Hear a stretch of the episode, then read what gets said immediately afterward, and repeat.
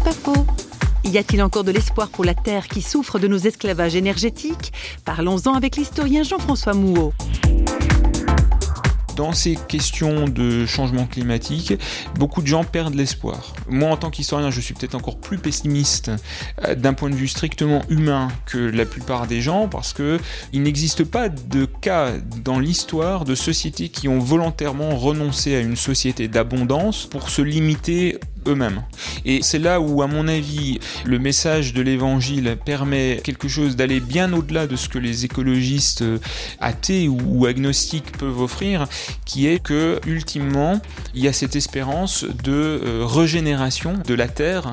En fait, le terme grec, c'est euh, renouveler la terre à partir de ce qui existe. C'est pas faux, vous a été proposé par parole.fm.